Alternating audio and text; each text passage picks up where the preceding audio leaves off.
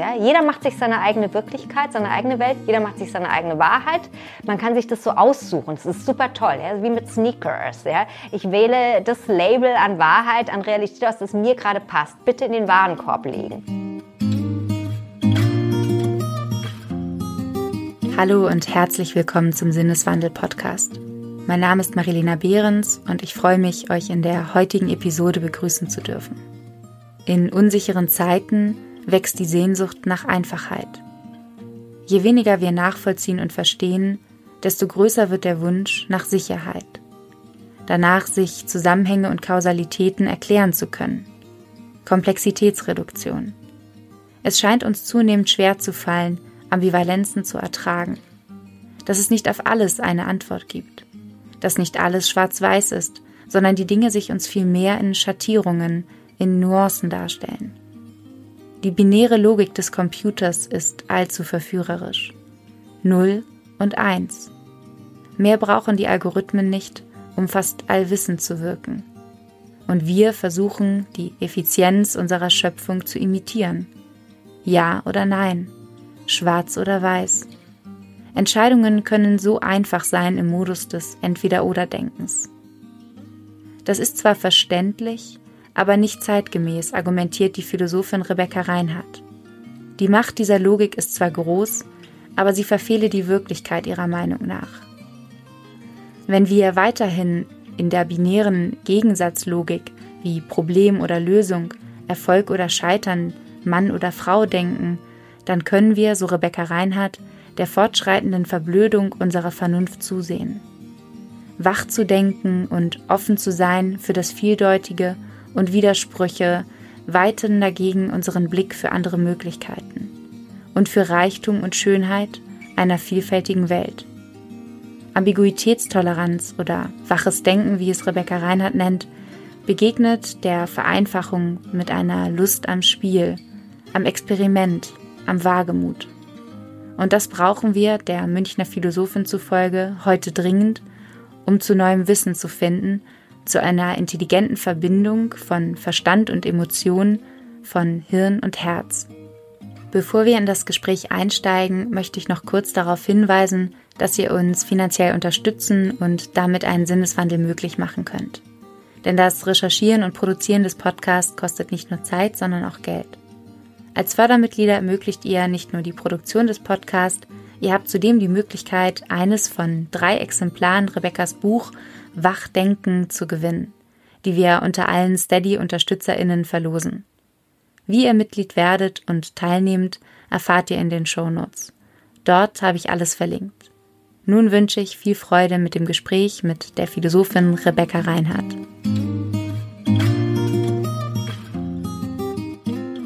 Rebecca, würdest du dich als vernünftig oder vernunftbegabt bezeichnen?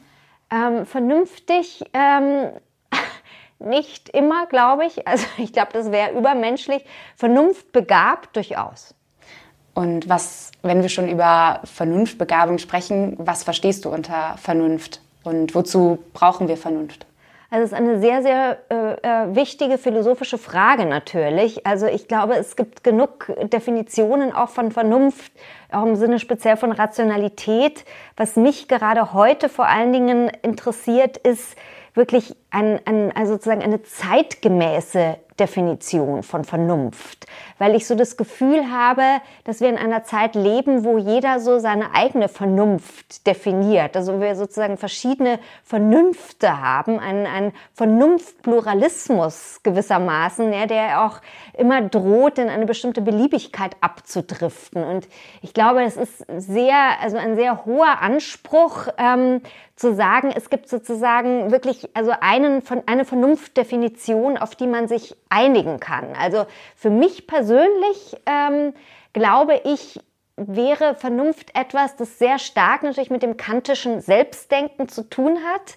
Ähm, sich wirklich darauf verlassen, auf ähm, die eigenen Hypothesenbildungen, auf die eigene ja, ähm, innere ähm, Anlage, ähm, Argumente abzuwägen. Ähm, äh, ja, also die Welt zu beobachten und daraus bestimmte Schlüsse zu ziehen. Aber ich glaube, was wir vor allen Dingen heute brauchen, wenn wir überhaupt, und ich meine, dass es eben wichtig wäre, zu einer gewissen Art von gemeinsamen Vernunftdefinition kommen wollen, dann glaube ich, müssen wir unsere Vernunftdefinition erweitern hin auf das, was ich gerne nennen möchte, das Herz. Ja?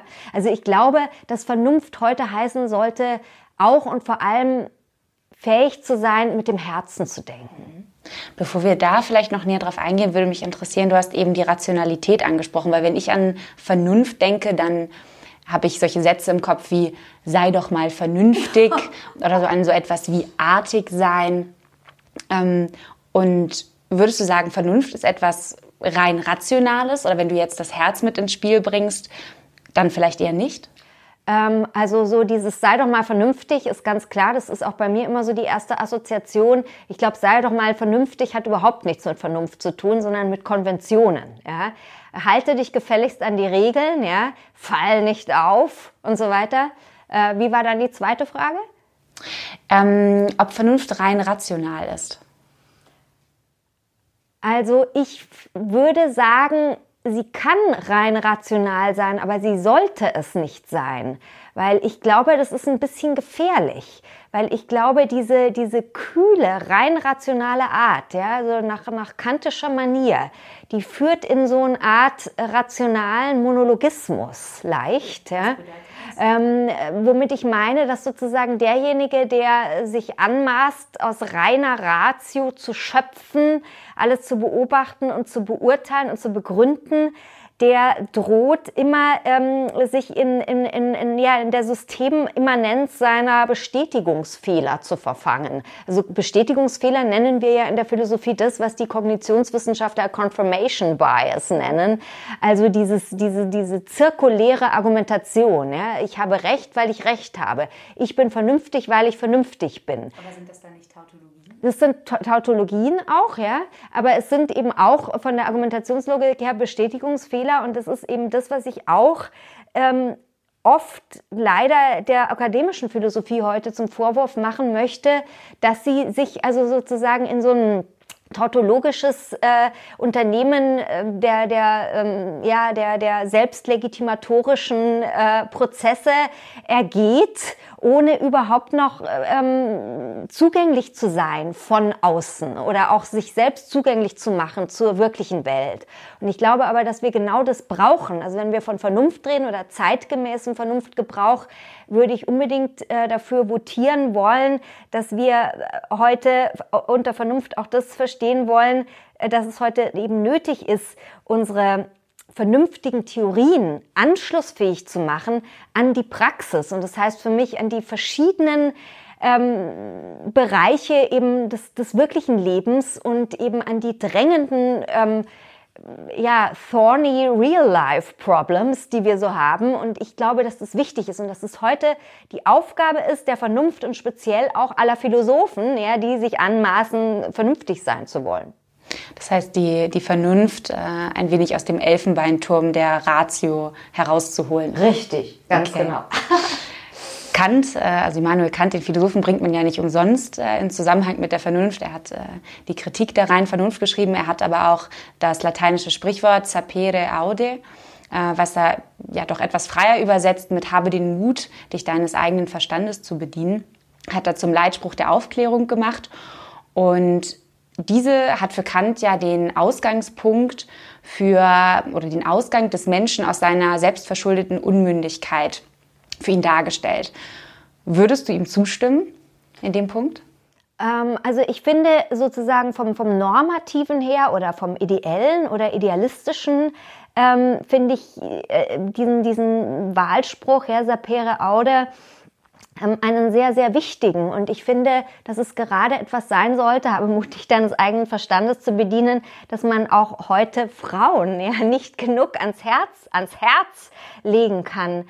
Ähm, Inwiefern? Also weshalb ähm, ausgerechnet Frauen das ans Herz zu legen? Ähm, weil ich glaube, dass äh, äh, Frauen und ich würde auch durchaus sagen unterschiedlicher Generationen trotz des Fortschritts im Feminismus, trotz auch ähm, na, äh, der, der Tatsache, dass wir uns lange jetzt nach MeToo befinden, immer noch sich zu wenig trauen, tatsächlich auf ihren eigenen Verstand zu hören. Sie hören auf die Konventionen, sie hören auf die Stereotypen und im Zweifelsfall, wenn sie dann auf den eigenen Verstand hören, machen sie den Mund nicht auf. Also jetzt mal sozusagen die, die erweiterte, ähm, der erweiterte Wahlspruch würde ich, würde ich gerne umformulieren von Kant und würde sagen, habe Mut, dich deines eigenen Verstandes zu bedienen und ihn auch wirklich zu äußern. Also verbal zu äußern in Worten, die hörbar sind, auch für alle. Ja? So, also Klammer zu.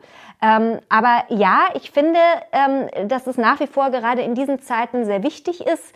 Man müsste natürlich dann immer auch fragen, ähm, was ist genau heute mit Aufklärung gemeint und was verstehen die unterschiedlichen verschiedenen Gruppen, ja, analogen wie digitalen Gruppen und Stammtische jeweils auch unter Aufklärung, weil auch da haben wir natürlich wiederum eine Pluralität an, an Definitionen und jeder eignet sich sozusagen sehr, sehr gerne äh, diesen Wahlspruch an. Das ist eine sehr, ja, eine, eine, eine sehr bequeme Angelegenheit oft könnte man das vielleicht auch mit dem Begriff der Bewusstseinserweiterung, also jetzt vielleicht weniger im, im spirituellen Sinne, sondern tatsächlich, also zum Beispiel Sätze wie check your privileges, also mhm. sei dir deiner Privilegien bewusst, ähm, sind, kursieren ja auch gerade vermehrt, unter anderem durch die ähm, Black Lives Matter Bewegung. Und äh, ist das nicht auch ein Prozess der Aufklärung, in dem man den man auch mit dem Begriff der Vernunft in Zusammenhang bringen könnte? Mhm. Absolut. Also finde ich absolut. Ich finde immer, dass man eben auch solche historischen Sprüche in Anführungsstrichen immer wieder abgleichen sollte ähm, äh, mit der Zeit, in der man lebt. Und ich finde äh, es wichtig, ja, auch immer wieder zu prüfen, was ist sozusagen der zeitgemäße Gehalt eines solchen Satzes? Wie kann ich ihn übertragen? Gerade jetzt zum Beispiel auf dieses Problem Race. Ja. Du hast ein Buch geschrieben, ein Plädoyer für einen zeitgemäßen Vernunftgebrauch ähm, und plädierst dafür, wach zu denken. In diesem Buch bekommt äh, gerade die digitale oder digitale Technologien ähm, kommen nicht gerade gut weg. Und insofern, also du schreibst, ich zitiere, Computerlogik natscht unseren Verstand, bis auch das letzte Hirnstübchen von Reflexionsresten gereinigt ist und höchst komfortabel nur noch zwei Zustände zulässt. Entweder oder. Kannst du uns genauer erklären, was es eben mit dieser Computerlogik auf sich hat und in welchem Kontext das mit dem Verstand hm. Hm. Also ich würde ähm, äh, dich ein bisschen korrigieren wollen, weil ich glaube nicht, dass die Digitalisierung als solches äh, sozusagen in dem Buch schlecht wegkommt. Also das möchte ich jedenfalls nicht äh, sozusagen da missverstanden werden. Ich, ich bin überhaupt nicht digitalisierungsfeindlich und ich glaube, das Buch ist es auch nicht. Ich glaube aber nur und insofern hat natürlich ja die ganze These mit der Computerlogik, auf die ich gleich komme, äh, schon auch viel zu tun mit der Digitalisierung. Ich glaube einfach, dass eine verblüffende Struktur Kulturähnlichkeit besteht, ja, oder eine, eine kulturelle, eine metaphorische ähm, Analogie äh, sehr stark zu bemerken ist zwischen den binären Funktionsweisen des Computers 0 oder 1 oder 0 und 1, ja, dieser Binarismus mit diesem zunehmenden Entweder-Oder-Denken, ja, Schwarz- oder Weiß-Denken, dass wir tatsächlich eben in, in den öffentlichen Diskursen, ähm, in, in der wirklichen Welt, ähm, in der Politik, in der Wirtschaft, in allen Bereichen unseres Lebens eigentlich zunehmend wahrnehmen. Ja. 0 und 1, das ist wie Entweder-Oder. Ja. Das, ist, das ist sozusagen die zentrale These der Computerlogik. Hast du ein, ein, vielleicht ein Beispiel dafür, um das greifbarer zu machen, für diese Entweder-Oder-Logik? Entweder Problem oder Lösung. Ja? Entweder du hast eine Lösung oder du hast ein Problem. Ja? Wäre beispielsweise, ich versuche jetzt mal ein Beispiel zu finden, wäre die, die Cancel Culture, die ja auch gerade in aller Munde ist, in der ein, ein Mensch, ähm, der sich zu etwas geäußert hat, ja doch äh, sehr, also boykottiert wird im Prinzip. Ähm, wäre das so ein Beispiel der Entweder-Oder-Logik? Also es Absolut. gibt keinen Diskurs mehr darüber, Absolut. sondern es gibt nur richtig und falsch. Absolut. Und die, die, Gefahr, das ist ein super gutes Beispiel mit Cancel Culture, die Gefahr ist eben auch, ja, dass heute eben nicht nur Probleme, also Phänomene oder Herausforderungen als Probleme gelabelt werden, sondern auch Probleme, äh, sondern auch Personen. Ja? Also du Person, ja, du schwarz, schwarze Person, ja, du schwarze Frau meinetwegen, du schwarze, ähm, versehrte, verletzte Frau, du bist ein Problem, ja, du passt nicht oder du weißer ähm, Macho-Rassist, äh, du bist auch ein Problem, ja? Also streichen wir dich, ja? Ohne weiteres, ohne Begründung.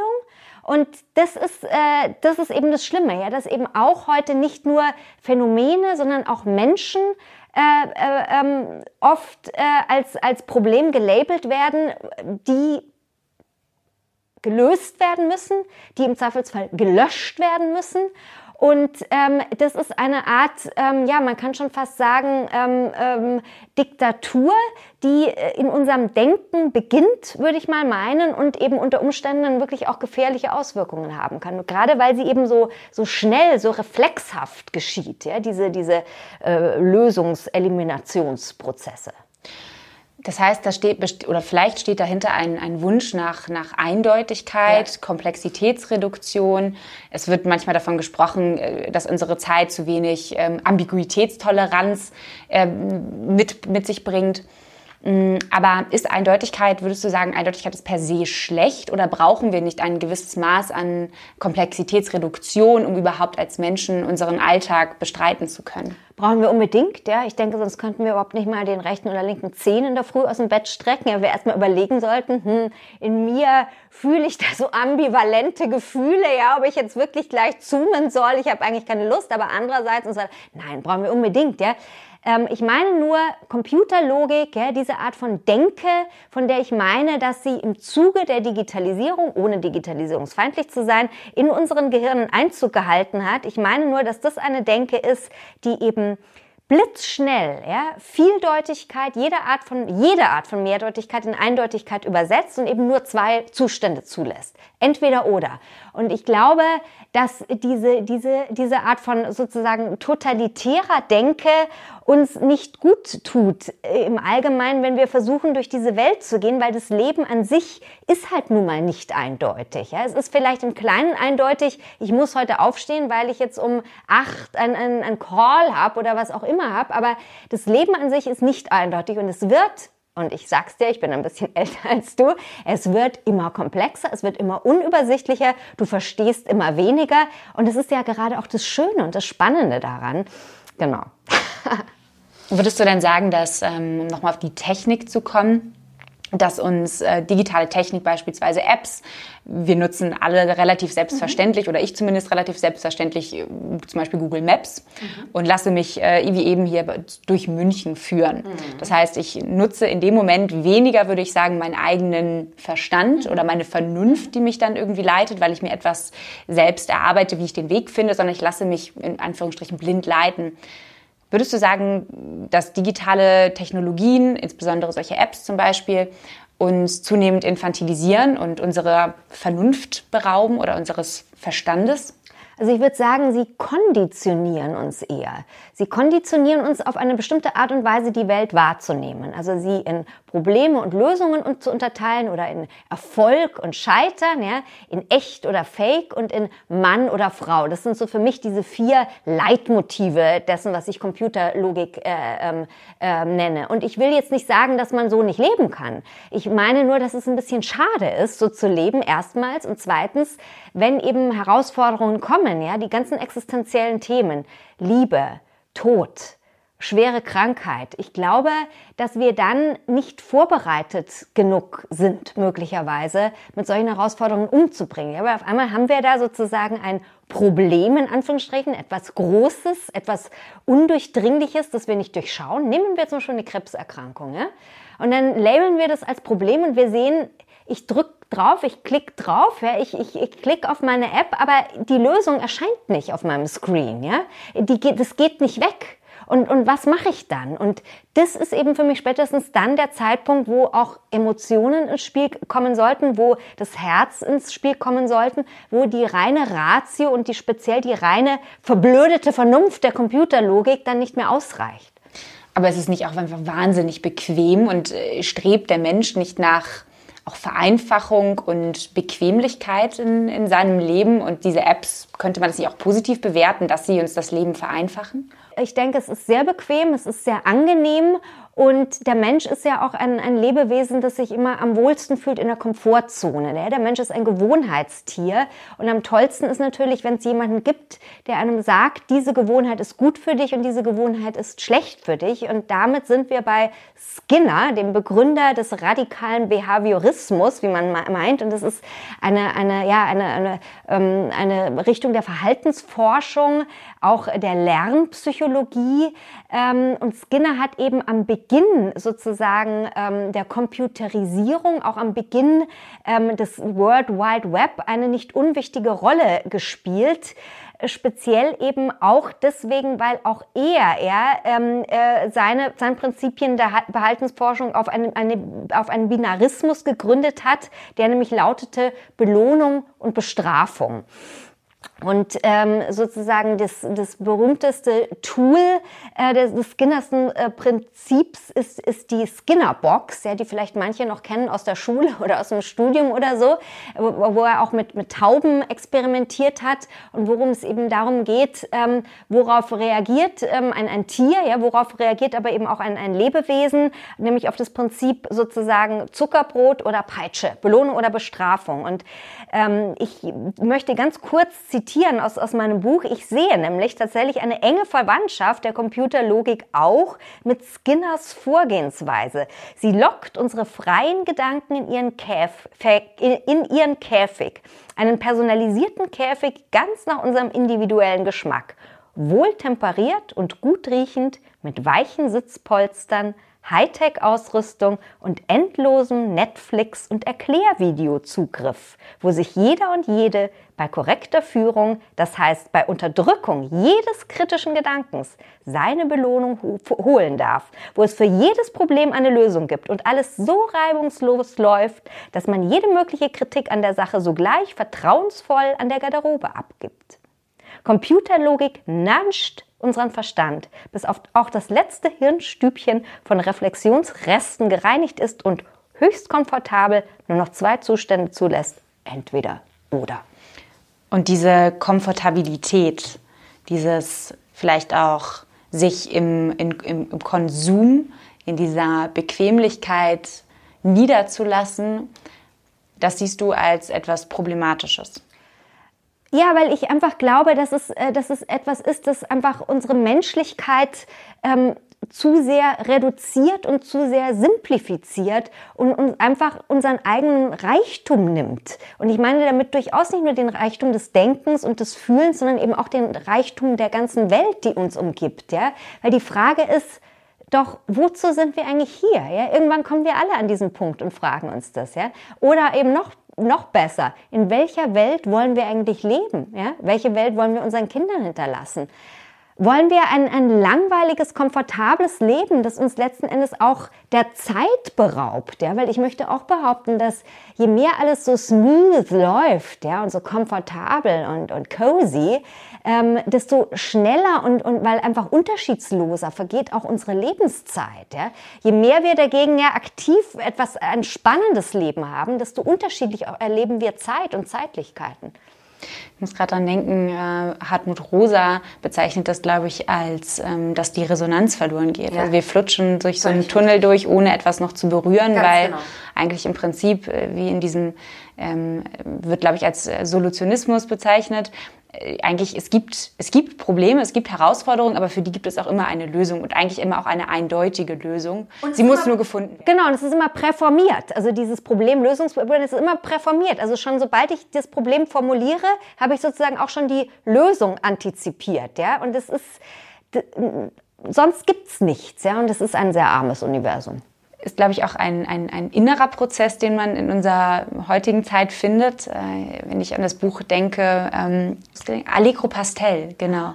Also wenn ich an das Buch Allegro Pastel denke, an diese zwei Charaktere, die sich begegnen ähm, und immer schon eigentlich im Prinzip einen Schritt voraus sind. Also sie reflektieren sich selbst, sie erkennen, was in sich vorgeht Sie erkennen sofort, wenn etwas nicht stimmt, wenn etwas nicht so ist, wie es vielleicht sein sollte und haben aber auch immer schon direkt die Lösung dann dafür parat. Ja. Und äh, das ist ja neben dieser konsumistischen Logik, glaube ich, auch etwas, was man im Inneren ja. beobachten kann, ähm, was vielleicht neu ist. Und ich möchte noch mal auf den Punkt zurückkommen, auf diese Bequemlichkeit auch. Und ähm, die könnte man ja auch auf das Denken beziehen, insofern, dass häufig von diesen sogenannten Filterblasen hm, hm. gesprochen wird, dass das Internet wie äh, mit Apps wie Facebook, also Plattformen, eigentlich Räume schafft, sogenannte Filterblasen, in denen wir eigentlich nur noch das, vor allem durch Algorithmen zugespielt bekommen, was uns schon bekannt ist. Also wir werden immer wieder in dem bestätigt, was wir eigentlich schon wissen, was wir denken und lehnen das andere zunehmend kategorisch ab.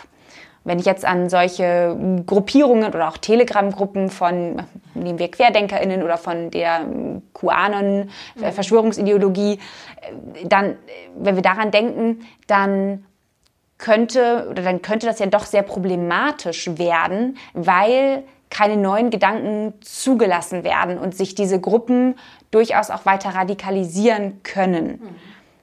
Mhm. Was denkst du, wie sollte man mit dieser Problematik umgehen. Mhm. Und diesem ja. Phänomen vielleicht erst. Also ich finde, das hast du sehr gut äh, beschrieben. Also ich denke, es ist vielleicht noch, äh, möchte ich nur noch kurz ergänzen. Also neben diesem ähm, Prinzip der, der Algorithmi universellen Algorithmisierung, die da eine große Rolle spielt, auch bei Filterblasenbildung, ist natürlich auch diese ganze Feedback-Schlaufen-Kultur äh, noch mitzunennen. Also je mehr ich mich sozusagen mit den ähm, ähm, in, in meiner Gruppe bewege und je mehr ich auch positives Feedback kriege dann von den meinen, ja, desto mehr werde ich sozusagen auch selbstgenügsam in meiner Blase und meine eben, das ist die ganze Welt und die reicht mir und alles, was außerhalb ist, wird dann auch zunehmend bedrohlicher, weil da könnte ja Kritik kommen, ja, da könnte eine Gefahr von außen drohen und so weiter. Also was kann man dagegen tun? Also ich meine, das ist natürlich ein, ein Thema, das zu Recht auch vielfach ähm, debattiert wird, wird, wofür auch viele Philosophen interviewt werden. Ja, also gerade aus, von philosophischer Seite kommt dann oft auch ähm, tolle Ratschläge zur rationalen Gesprächsführung und so. Mit den Leuten reden, mit den Rechten reden, ja, mit den Verschwörungsgläubigen reden und wie. Und da gibt's tolle Ratschläge und so weiter. Und also, ich weiß nicht. Ich, Hast du es ähm, versucht? Als ähm, Philosophin oder als einfach als Mensch? Also als Philosophin vor vielen Jahren, als es allerdings diese Gruppierungen in dieser Ausprägung noch nicht gab, hatte ich Kontakt zu einigen vielleicht vergleichbaren Persönlichkeiten in der Psychiatrie.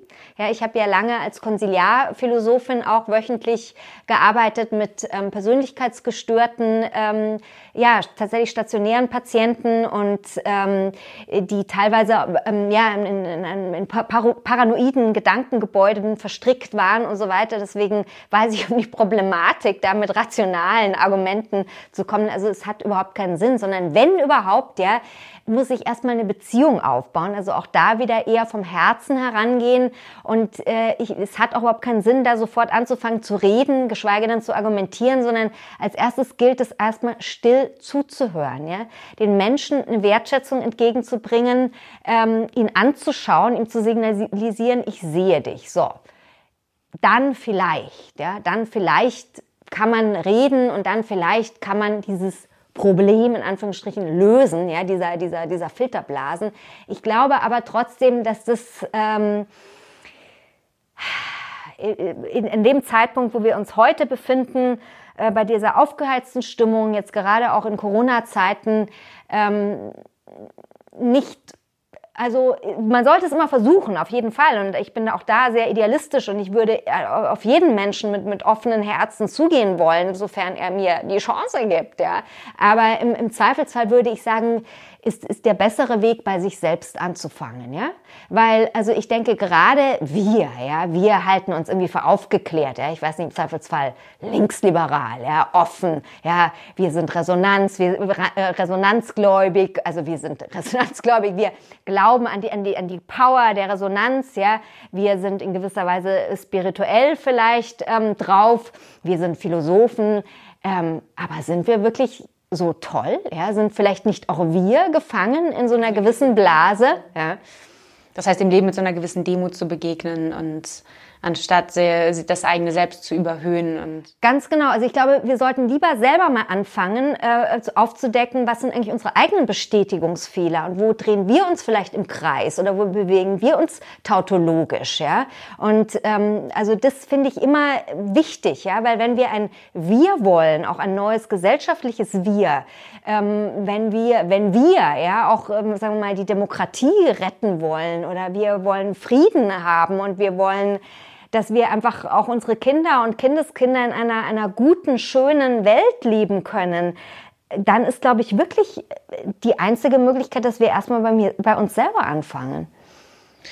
Ich würde gerne nochmal ähm, auf das Thema des Selbstdenken zu sprechen kommen. Also du nennst dein Buch ja, oder es hat den Titel Wachdenken. Bedeutet Wach, Schrägstrich Selbstdenken, zu allem eine Meinung zu haben oder haben zu sollen? Nein, also ich glaube nicht. Also das ist äh, Meinung ist sowieso auch schon wieder so ein heute, heutzutage so ein Reizwerk. Ja, ich denke, jeder hat irgendwie eine Meinung, jeder hat eine Position, ohne dass er sie irgendwie begründet. Leute, also auch jüngere Leute erlebe ich sehr oft ein unglaubliches Selbstbewusstsein, ja, was eigene Meinungen, eigene Positionen betrifft. Im Gegenteil, ja. Also ich glaube, das, was uns wirklich fehlt, ist dieses erstmal erst zurücktreten, ruhig atmen, still sein und erstmal schauen wahrnehmen und zuhören. Ja? Aber im Analogen würde ich sagen, kann das ja durchaus noch funktionieren, außer vielleicht, jetzt nehmen wir Talkshows, ja. äh, von denen du ja auch selbst im Buch schreibst, sie seien die perfekte Bühne binärer Logik, weil sie ja sehr auf Konfrontation zumeist aus sind. Ähm, aber nehmen wir mal Twitter als Beispiel. Das zielt ja im Prinzip schon sehr darauf ab, dass jemand äh, einen, einen Impuls hineingibt, ein, ein Zitat oder eine, eine Meinung eben. Und ähm, dann wird darauf reagiert und geantwortet. Und dann geht das teilweise im Sekundentakt, dass dort Kommentare erscheinen. Und ist es das auch, was du dann eben mit, mit dir da oder ist das, würde das, ist das Selbstdenken für dich in dem Moment? Nee, das ist ein sehr gutes Beispiel wieder für Computerlogik. Gerade Twitter funktioniert ja nach dem Prinzip 0 oder 1, Belohnung oder Bestrafung. Ja? Werde ich ähm, geliked, gehe ich viral oder werde ich gedisst, kriege ich einen Shitstorm. Ja? Das ist diese, diese universelle, man kann auch sagen, Gamification ja, des öffentlichen Diskurses oder auch der Meinungsbildung. Also da habe ich überhaupt keinen Bock damit zu machen. Das mag ich nicht. Das heißt, du bist auch nicht auf Twitter? Äh, ich bin sehr wohl auf Twitter, aber ich nutze Twitter auf meine eigene äh, nonkonformistische Art. Deswegen habe ich auch nicht so viele Follower, ja, weil ich das einfach, das macht mir keinen Spaß, ja. Ich poste Fotos äh, aus irgendwelchen alten Wohnzeitschriften von Gardinen und äh, setze dazu irgendwie so ein ästhetisches Statement, versteht kein Schwein, ja. Werde ich überhaupt nicht wahrgenommen. Was meint die Frau Reinhardt? Das ist mir Wurst, ja. Aber ich finde, das meine ich eben bei sich selbst anfangen, ja. Also wieso sind wir alles solche Schafe? Wieso ähm, äh, müssen, wir, müssen wir das da mitmachen und müssen wir das so und so machen? Können wir nicht äh, ein bisschen, auch, auch wenn wir in den sozialen We äh, äh, Medien unterwegs sind, also ich liebe zum Beispiel Instagram, aber können wir das nicht auf unsere Weise nutzen und da unsere eigene ähm, Menschlichkeit da reinbringen? Ich glaube, es ist möglich, es ist noch möglich, ja. Also noch las, lässt die Technologie das zu, noch, ähm, ja, aber warum machen wir es denn nicht? Also wenn ich dich richtig verstehe, geht es auch durchaus darum, den, den Konsens, den Status quo auf eine gewisse Weise zu hinterfragen. Nun sind ja, nehmen wir die QuerdenkerInnen ja. jetzt als Beispiel, gerade in der Corona-Zeit, die dafür plädieren, den Status quo zu hinterfragen, insbesondere staatliche institutionalisierte Entscheidungen nicht einfach so hinzunehmen, wie zum Beispiel die Maskenpflicht, ähm, und gehen auf die Straße und sagen, wir wir schauen sozusagen hinter den Vorhang. Wir wissen, was passiert. Könnte man jetzt nicht sagen, das, das ist das Wachdenken oder ist es das Gegenteil?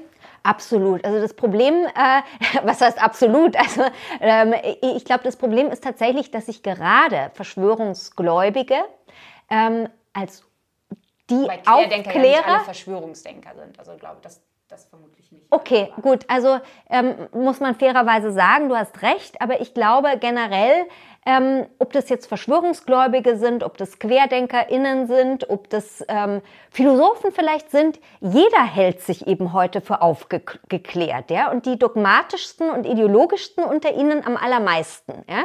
Deswegen also Kant hat den Begriff der Aufklärung nicht gepach gepachtet, ja. Das ist nicht patentfähig, die Aufklärung. Es ist kein geschützter Begriff.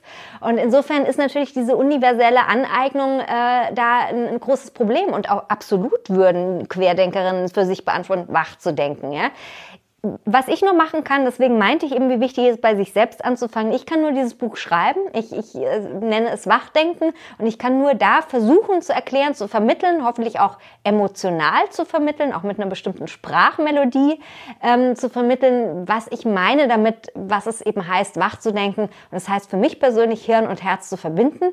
Und es ist ein, ein Angebot, eine, eine Möglichkeit ähm, für Menschen, sich mit, mit diesen Gedanken auseinanderzusetzen. Aber ja, der Rest ähm, liegt ähm, nicht, nicht in meiner Hand. Und ich kann und möchte niemanden vergewaltigen, ja, zu meinen Definitionen von Aufklärung, von Selbstdenken. Ich kann nur einladen. Welchen Beitrag kann denn deiner Meinung nach ähm, die Philosophie dazu leisten, ähm, ja, den Verstand wach zu halten, um beispielsweise Ideologien nicht auf den Leim zu gehen? Also ich glaube, ähm, was ihre größte Stärke ist, ist tatsächlich das Fragen stellen. Ja? Und zwar dieses offene, Fragen stellen, durchaus auch das sokratische Fragen stellen, dieses ironische Fragen stellen. Eironeia, griechisch heißt ja geheuchelte Unwissenheit eigentlich. Und das ist eben der allererste Philosoph. Äh, Sokrates äh, kommt immer her und sagt, ich weiß, dass ich nichts weiß. Ja? Also aus diesem Geist heraus ist natürlich ein bisschen ähm, Fishing for Compliments, ja. Aber so aus, aus, aus so einer Attitüde heraus eben ähm, mit, mit, mit Freude eben am Nichtwissen ähm, immer wieder neue, staunende, neugierige schwierige Fragen stellen an andere, aber genauso eben auch an sich selber. Das ist ganz wichtig.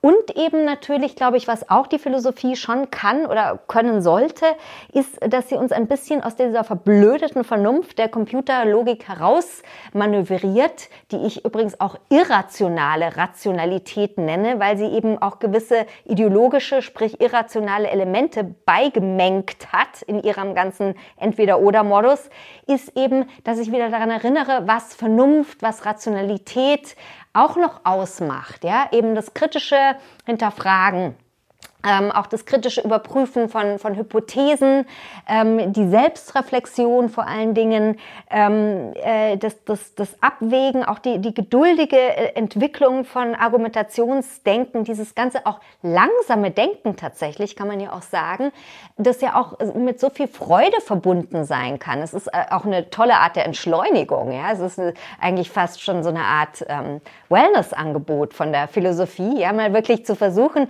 sich in diesem langsamen langsamen, geduldigen Entwickeln von Gedankengängen zu, zu üben. Also das für mich gehört für mich zu den Sternstunden meines Lebens immer dazu. Also das denke ich könnte die Philosophie tatsächlich Gutes tun. Ich glaube aber, was sie nicht machen kann und was sie nicht machen sollte, ist zu sagen, wir sind die Philosophen, wir sagen, wie es lang geht, weil wir sind die, ja, die also am, am aller, allermeisten die Deutungshoheit über den Vernunftbegriff haben und über das Wachdenken. Das, glaube ich, wäre ein, ein großer Fehler. In der Philosophie gibt es ja die Vertreterin des radikalen Konstruktivismus, die davon ausgehen, dass jeder Mensch sich im Prinzip seine Realität, sein Bild von der Welt selbst konstruiert im Kopf und wir in dem Zuge eine objektive Wahrheit, sozusagen eine objektive Realität gar nicht wahrnehmen und erkennen können, weil wir immer durch unsere Brille der Subjektivität quasi alles betrachten. Und in deinem Buch ähm, steht ein Satz, den ich auch wieder gerne einmal kurz zitieren möchte. Die digitale Technologie ist unfähig, zwischen der realen Welt und ihrem Modell von Welt zu unterscheiden. Und der moderne Mensch ist es zunehmend auch. Mich würde jetzt interessieren, inwiefern unterscheidest du reale Welt? Ist das quasi diese objektive Welt, die wir vielleicht auch gar nicht wahrnehmen können, zumindest seitens der Vertreter äh, der, des radikalen Konstruktivismus? Und was ist für dich das Modell? Mhm. Ja, das ist eine sehr gute Frage. Also ähm, sozusagen so von meinem philosophischen Background her würde ich sagen, ich bin doch eher eine Anhängerin auch des philosophischen Realismus. Also ich würde sagen, dass die Welt äh, objektiv existiert. Also die Frage tatsächlich ist, ob wir sie erkennen können, ist Wurst, ja. Aber äh, sie, sie, ich, ich glaube, es, es gibt sie, genauso wie ich auch übrigens glaube, dass Werte objektiv sind und Werte objektivierbar sind, genauso wie ich auch glaube, dass es eine objektive Wahrheit gibt. Also da würde ich Paul Bogossian eben auch zustimmen, den ich auch zitiere im, im Buch weil ich fürchte, dass eben sonst die, die ähm, äh, dass wir sonst eben die riesige Gefahr haben, die wir jetzt auch vielfach schon sehen, ja, seit der Postmoderne, des überhandnehmenden Relativismus. Ja. Jeder macht sich seine eigene Wirklichkeit, seine eigene Welt, jeder macht sich seine eigene Wahrheit. Man kann sich das so aussuchen. Das ist super toll, ja, wie mit Sneakers. Ja. Ich wähle das Label an Wahrheit, an Realität aus, das mir gerade passt. Bitte in den Warenkorb legen. Nein. Also das glaube ich, äh, das, so glaube ich, ist, ist die Welt nicht nicht. Also das ist meine persönliche philosophische Überzeugung. Aber wenn ich sozusagen unterscheide auch zwischen realer Welt und ihrem Modell, dann meine ich etwas eher oberflächlicheres, auch eher alltäglicheres. Ich meine einfach, dass wir so gewohnt sind, ja, und ich meine das durchaus jetzt nicht kritisch, sondern einfach nur mal ganz deskriptiv, nüchtern, deskriptiv ähm, mit elektronischen Geräten umzugehen, dass wir oft nicht mehr so im, Eifer des Geschäfts, Eifer, Eifer des Gefechts unterscheiden können, ja, zwischen einem Screen, einer App und eben der wirklichen Welt, ja. Also ich erlebe oft, wenn ich im Gespräch bin mit Leuten, die sehr anstrengende Berufe haben, äh, die sind so hektisch auf Schnelligkeit auch konditioniert, äh, dass sie ähm, so diesen, diesen Impetus oft äh, zu haben scheinen, dass sie das, was gerade jetzt nicht passt, ja, in ihr Programm, dass sie das irgendwie wegklicken können, dass sie das Fenster wegklicken können. Und das meine ich eben sozusagen, dass da so eine gewisse Konfusion stattfindet zwischen der Realität, die eben diffus ist, opak ist, objektiv vorhanden ist, aber nicht leicht beschreibbar oder erkennbar ist, auf der einen Seite und eben diesen tollen, hilfreichen Screens. Und ich habe wirklich eben das Gefühl, äh, das versuche ich eben auch ein bisschen auf ironische Weise in dem ersten Kapitel zu beschreiben, dass sehr viele Leute sich nach so einer Welt-App sehnen. Ja? Also sozusagen die die Lösung aller Probleme ähm, verspricht, ja? die verspricht auch ein universell applizierbares Modell zu haben für dieses ganze Chaos von Welt. Und ähm, das ist eigentlich mein Punkt. Würdest du sie dir installieren, wenn es die Welt-App gäbe? Oh, das ist eine, eine gute und auch eine sehr gemeine Frage, ja, weil es wäre natürlich sehr bequem, ja. Hm. Also eigentlich muss ich sagen nein, weil ich glaube, sonst würde ich wirklich den Hauptthesen meines Buches widersprechen. Würdest du dann sagen, wir sind ähm, heute freier geworden oder deutet der ich nenne es jetzt mal Kontrollzwang, also wenn wir uns, wenn wir beispielsweise Apps nehmen, die uns tracken, ähm, eigentlich eher auf das Gegenteil hin, also dass wir, dass wir vielleicht auch so viel Freiheit haben, dass wir eben Dinge vereinfachen wollen, indem wir sie kontrollieren? Also ich glaube, objektiv wiederum betrachtet sind wir tatsächlich ähm, in einem Zeitpunkt der menschlichen Entwicklung angelangt, wo wir sehr frei sind. Wir in unserer westlichen, in unseren westlichen Demokratien, gerade wir in Deutschland, also ich meine, das ist so ein wahnsinniges Privileg, ja, wir sind da, wir können da nicht dankbar genug sein, äh, in so einer freien, in so einem freien Land zu geben, zu leben, finde ich persönlich. Ich denke da, einige Menschen aus anderen Filterblasen würden das ganz anders sehen. Aber ich glaube, ähm, subjektiv und von der Konditionierung sein her äh, sind wir längst nicht so frei, wie wir eigentlich sind. Also das ist, ich kann es nur paradox formulieren. Und ich glaube, wir wollen auch nicht so frei sein, wie wir eigentlich sein könnten. Also die Furcht vor der Freiheit, die. die Ganz genau. Also ich nehme das sehr stark wahr, gerade bei der Generation der sagen wir mal, unter 30-Jährigen, ja, wenn ich mit, mit denen spreche oder auch mal philosophische Gespräche habe, das, ist, also das größte Problem, das es zu lösen gibt, ist immer noch die Freiheit. Ja? Diese Offenheit, diese Multioptionalität. Ja? Selbst wenn natürlich auch ähm, ein 20-Jähriger merkt, oh, ja, der Nachrichten anschaut, oh, die ganze Welt brennt. Sie brennt buchstäblich in den USA. Ja? Sie brennt im politischen Sinne, sie brennt, was Klimawandel betrifft und so weiter. Aber trotzdem, es ist alles immer noch so virtuell, ja? weil wir eben in dieser tollen Wohlstandsblase sind. Und solange wir dieses dieses sehr bequeme Leben haben, ja, wo wir von unseren Eltern vielleicht auch noch was erben, ja, und wo wir doch, also wo der Staat immer noch, immer noch zu subventionieren und zubuttern kann, ähm, ist Freiheit doch eher eine, eine Last. Und ich glaube, das ist genau die Gefahr unserer Zeit, auf die ich auch hinweisen möchte in, in unserem, ähm, in, in, in, dem Buch, dass wir, äh, dass wir wirklich aufpassen müssen, nicht zu verlernen, frei zu sein, ja, und nicht eben äh, nicht auch verlernen durch diese ganzen Konditionierungsprozesse des des des unfrei Freiseins, ja, also ähm, lad dir doch die App runter und dann kannst du frei sein, also so ein Schmarrn. Nein, aber dass wir dass wir wirklich die Gefahr laufen zu, zu verlernen, die positiven Seiten der Freiheit, die selbstverständlich auch damit zu tun haben, Angst zuzulassen, ja, Angstlust, ja, den Thrill am Leben zuzulassen. Ähm, ich glaube aber, dass das ganz wichtig ist für ein gelungenes Leben. Sage ich aus meiner reichhaltigen Lebenserfahrung heraus. Vielleicht als, als letzte Frage, weil du häufiger das Herz erwähnt hast und auch der letzte Satz mhm. in deinem Buch lautet, vielleicht heißt Wachdenken ganz einfach mit dem Herzen denken. Ist das ein, ein Plädoyer für die Intuition? Äh, nein, äh, ich glaube, Intuition ist für mich so ein bisschen gleichbedeutend mit, mit Bauchgefühl. Also Bauchgefühl ist sehr wichtig. Ähm, man soll unbedingt auch fühlen lernen, spüren lernen, nicht nur ähm, eben sich in der Ratio einrichten. Auf jeden Fall. Was ich aber meine, ist, glaube ich, dass es heute wichtiger denn je ist, Hirn und Herz zu verbinden. Also auf der einen Seite kritisch durch die Welt zu gehen, also mit einer, mit einer kritischen Vernunft der ähm, Dinge hinterfragen und so weiter. Aber auf der anderen Seite auch immer zu sagen, ja, was sagt mein Herz? Ja, also, also ist das Herz, ist das, ähm, ist das dann die, sowas wie Gefühle? Sind das Emotionen? Ist das Empathie? Oder wie kann ich das verstehen? Ja, es ist, äh, es ist eine sehr gute Frage. Also ich glaube tatsächlich, Herz ist eine Metapher, die man letzten Endes auch nicht in Worte, in Begriffe, auch in Diskurse gut übersetzen kann. Ich glaube, Herz hat für mich sehr viel mit Liebe, Liebesfähigkeit äh, zu tun. Oder Wohlwollen vielleicht? Wohlwollen, Wertschätzung, ja, und, und das ist für mich einfach die wichtigste, mit die wichtigste Tugend oder Untugend, wie ich sie auch in meinem äh, ähm, Buch nenne, überhaupt für die heutige Zeit. Also Herz hat für mich zu tun mit Gegenwärtigkeit, mit Leichtigkeit und mit Liebe. Und ähm, das sich zu trauen, ja, zu leben und das zu kombinieren, ja, mit Vernunft, mit Ratio, äh, ist ein gewisses Wagnis, weil ähm, Liebe, Leichtigkeit, Gegenwärtigkeit, Herz, wenn du so willst, hat immer auch ein anarchisches Potenzial. Ja? Also ähm, weil es eben sozusagen Größen sind, menschliche Größen sind, die, die ja nicht, nicht messbar sind und deren Ausgang ungewiss ist. Ja? Wenn wir jetzt zum Beispiel die romantische Liebe nennen, ja, wir wissen, was für Katastrophen auch romantische Liebe, Leidenschaften bewirken können.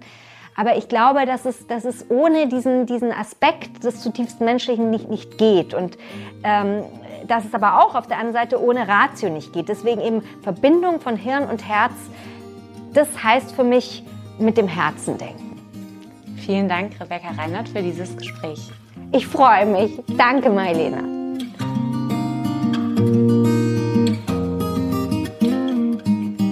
Ich danke auch euch fürs Zuhören und hoffe, ihr konntet etwas aus der Episode für euch mitnehmen.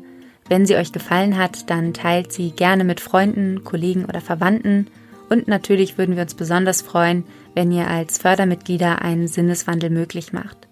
Das geht auch schon ab einem Euro, den ihr uns zum Beispiel an paypal.me slash Sinneswandelpodcast schicken könnt. Alle weiteren Infos findet ihr in den Show Notes. Vielen Dank und bis bald bei Sinneswandel.